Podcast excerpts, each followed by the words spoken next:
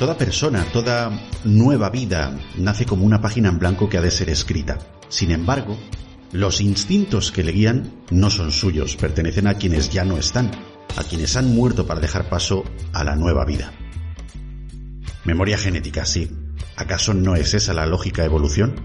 ¿No es ese el objetivo a largo plazo por el cual aparecemos fugazmente en la existencia? La mecanización puede hacer que el orgánico no tenga razón de existir, no evolucione y por lo tanto no se perfeccione. No toda innovación lleva al progreso. Siempre digo que somos muchos y copamos todo ámbito donde tenemos presencia. Fijaos en que después de los miles de millones de personas que han muerto en atentados, hambrunas, guerras y epidemias, seguimos teniendo un planeta supercopado, cuando nos preparamos una oposición, cuando recurrimos a la sanidad, el principal problema es ese. Hay muchos. Irónicamente hay muchos para muy pocos. Al buscar un empleo, el inconveniente ya no es que estemos o no cualificados, sino que hay muchos más candidatos. Si no entendéis por dónde voy, vamos a intentar verlo desde otro prisma. Nosotros mismos, a la hora de conectarnos a una plataforma de streaming, perdemos más tiempo en buscar algo que ver que en ver lo que hemos escogido, estoy segurísimo. Y no es porque desechemos productos sin calidad, sino porque está tan saturado de contenido que no sabemos hacia dónde tirar. Entonces, ¿cómo ser fiel a alguien cuando existen tantas opciones de infidelidad? ¿Cómo pretender ser alguien cuando todos somos alguien? Cada uno de nosotros somos únicos e irrepetibles, eso es cierto. Pero el precio del individualismo en una sociedad repleta de individuos es altísimo. Sin embargo, también es cierto que es preferible poder elegir a una falta de opciones manifiesta. Sé que me arrepentiré de haber dicho estas palabras porque fácilmente se pueden interpretar mal en eh, esta época de falsa moral y de las apariencias políticamente correctas. Pero toda esa evolución, entre comillas, nos ha llevado a convertir nuestra esencia en un número. Dentro de poco dejará de importar nuestra propia experiencia o las cosas que hemos vivido y lo que se valorará es cuántas personas de nuestra edad existen en el mundo en ese momento. ¿A quién invalidar cuando todos somos válidos, aparentemente? No nos engañemos, lo que actualmente vivimos es una distopía de nuestra propia civilización. Cada uno tiene su propia opinión y la mía es que no todos estamos aquí para algo en concreto, pero podemos encontrar un propósito que justifique nuestro paso por el mundo, de hecho, creo que ese debería de ser nuestro deber como individuos, al margen de llegar o no a conseguirlo. Pero nunca jamás debemos renunciar a lo que nos hace auténticos. Bienvenidos a la Fricoteca. Comenzamos.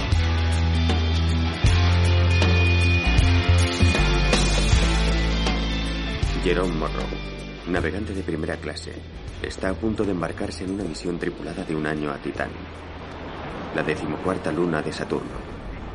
Un cometido de gran prestigio, aunque para Jerome la selección estaba virtualmente garantizada al nacer. Fue bendecido con todos los dones exigidos para tal empresa. Un coeficiente genético insuperable. No, ciertamente no hay nada de extraordinario en el progreso de Jerome Morrow. A excepción de que yo no soy Jerome Morrow.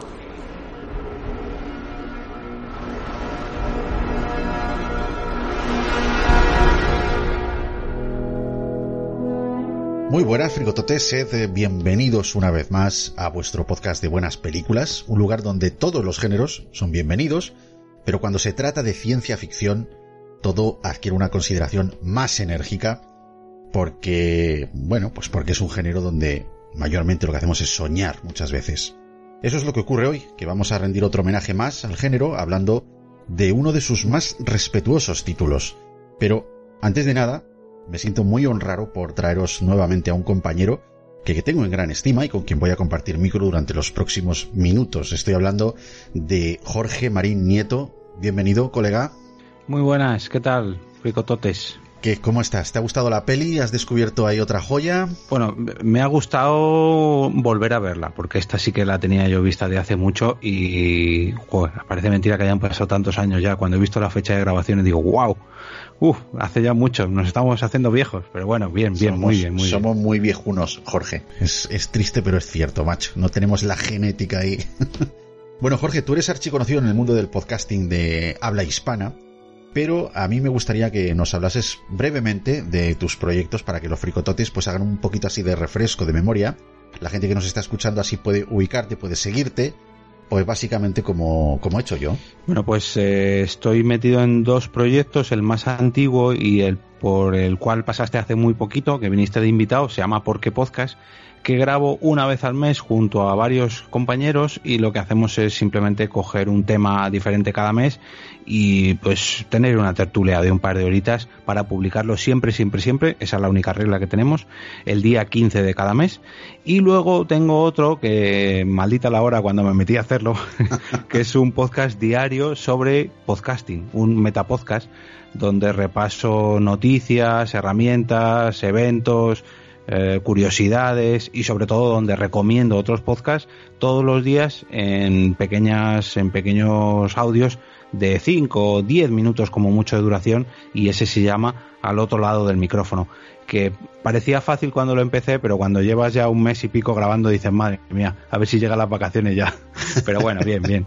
No no de, fácil nada ¿eh? que hacerme a mi compañía todos los días en el curro no es fácil. Eso hay mucha gente que da fe de ello bueno, Jorge, pues espero que te lo pases hoy muy bien comentando conmigo esta, esta peli, este peliculón y que te lleves otro grato recuerdo, al igual que la primera vez que viniste, que fue además con otro peliculón, ¿no? Eso es, eso es, El Cabo del Miedo y su famoso abogado. ¡Abogado! Bueno, pues por si la presencia de Jorge no fuese ya lo suficientemente top, cuento además con una figura que debo decir que admiro por la nostalgia que imprime a, a su divulgación cinéfila por lo parecidos que tenemos los gustos y por el pedazo de podcast de la pradera diotenar que tiene este hombre. Así que es un placeraco tener hoy aquí al gran Videoclub Cero. Bueno, yo lo conozco como Videoclub Cero, pero realmente este hombre tiene nombre y apellidos. Juan Pablo Molina, bienvenido, colega. Hola, ¿qué tal? Muy buenas. Encantadísimo de estar aquí. Encantado de saludarte, Iñaki, de poder hablar por primera vez eh, al otro lado del micro utilizando. Eh... ¿Te está gustando este episodio? Hazte fan desde el botón Apoyar del podcast de Nivos. Elige tu aportación y podrás escuchar este y el resto de sus episodios extra. Además, ayudarás a su productor a seguir creando contenido con la misma pasión y dedicación.